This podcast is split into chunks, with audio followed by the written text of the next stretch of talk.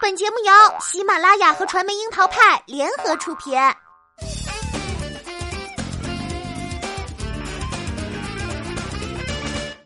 樱桃砍八卦，八卦也要正能量。Hello，大家好，我是小樱桃调儿。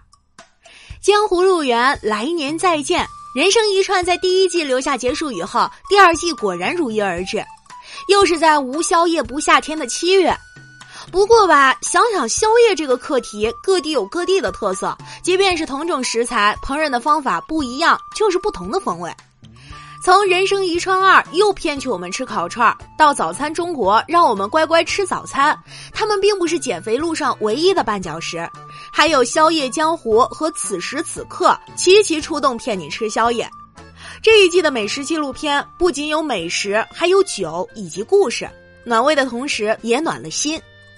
只不过呢，哪一部美食纪录片更下饭，哪个能骗你成功，就见仁见智了。毕竟有些看的是美食，有些看的是故事。人生一串果然没有食言，滋滋作响的再次上线，还是原班人马，还是那个深沉的配音，还是让你流口水的画面，还是搜罗全国各地极具地方特色的烧烤。关键是又是盛夏。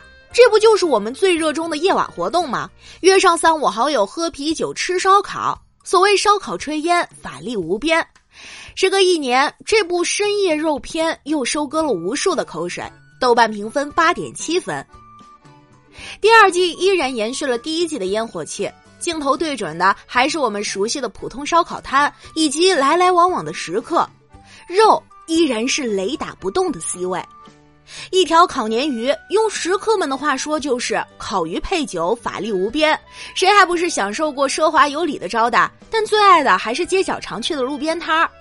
一把烤羊肉串成了大西北的狂野幻术，也会去西餐厅优雅的点一份牛排慢慢品尝，却依旧抵不过烧烤摊上跟朋友大口喝酒，大把羊肉串撸到飞起，把牛皮吹破天的夜晚。传说中每个大学都会有一条堕落街。西南交大当然不例外啦，在这里上学要爬无数的阶梯，而其中的一段只有学生知道，就是通往半山腰的月牙山烧烤。毕业生们口口声声最难忘的就是这家烧烤店的烤五花肉，其实呢，忘不了的则是大学生活的惬意，即将步入社会的不安和不得不离开校园的无奈。曾几何时，也是我们经过的那个不安的七月。一份烤鸡架能让来的食客放下烦恼，缩缩老胃，因为对于沈阳人来说，真正的鸡架狂魔都不是来吃肉的，而是来吃味儿的。所以，一群人的狂欢也好，三两好友的久别小聚也好，一个人也能因为一份鸡架拥有一段放空的时间。我们总说人间烟火味儿最抚凡人心，但并不只有宵夜能够包容你的各种心事。早餐也同样是每一天的能量，甚至是幸福。与烧烤的张扬不同的是，早餐总是用平淡、充满烟火气，就包裹了生活中浓浓的温情。或许你爱一个城市的理由有很多，但都少不了用早餐作为一天的开场白。它可以是猪血汤，可以是米粉，可以是水煎包或者杂干汤。对于在异乡的人来说，这些其实就是家乡的味道。是一个想家的最佳借口，也是归家时最隆重的仪式感。难怪有人说世间不过一顿早餐。当然啦，食物从来不只是食物本身，食物的另一面是一群鲜活的普通人，感情同食物一起加速升温，最后倾注在杯中酒里一饮而尽。炭火的烟熏下，是真心话，是吹牛，是对生活和未来的向往。和第一季一样，人生一串二的镜头依然简单粗暴，没有那些矫情的东西，美食依旧是主咖。肉在炭火上被烤得油滋滋的画面，仿佛隔着屏幕就能闻到香气。然后食客们大块啃肉的傲娇表情被无限放大，再用不同的口音说出“好吃”二字，看得屏幕外也是口水一地，深信好吃。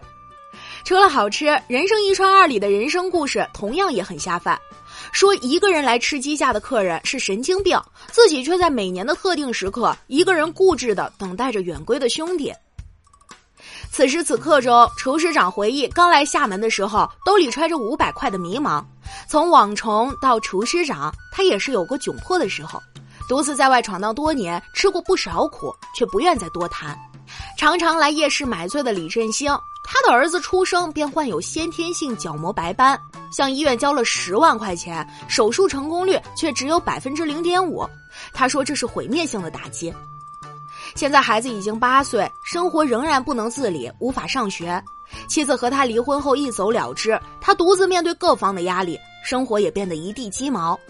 借着酒意，他甚至在镜头前跪下，祈祷儿子以后的生活能好一点。或许只有在夜幕的排档中，人们才会借着酒意和食物，脱下白日里包裹着自己的壳，露出最本真的模样。夏天如果没有一顿烧烤或者宵夜，那必定不是一个完整的夏天，因为这就是一个专属于烧烤的季节。所以呀，无论是《人生一串二》，还是此时此刻《宵夜江湖》，甚至是《早餐中国》，都是如此。他们都是在夏天上线，撩拨着你我的胃，并且呢，射程范围从南到北，还带着美食背后的故事，刺激着我们的味蕾和心。烧烤本身就是烟熏火燎的美味，无论老板还是食客，都浸染了炭火和调料的气味，因此镜头也从来不是小情小调，而是豪迈的飞檐和辣椒灰。在校园里的烧烤摊儿，我们看到的是少男少女的小心思；在街角、路边、小巷里的夜宵摊儿，却是中年人的狂欢。喝酒、撸串、划拳、唱歌，没有人会去介意这是一组画风油腻的友情曲。毕竟烧烤当前，谁还去喝心灵鸡汤呢？还是赶紧撸一手串再说吧。因为大块吃肉、大块喝酒，就是疲惫生活的最佳解药。当烤的一手喷香、油滋滋作响的肉串摆在你面前，请摸着自己的良心回答：饿不饿？想不想吃？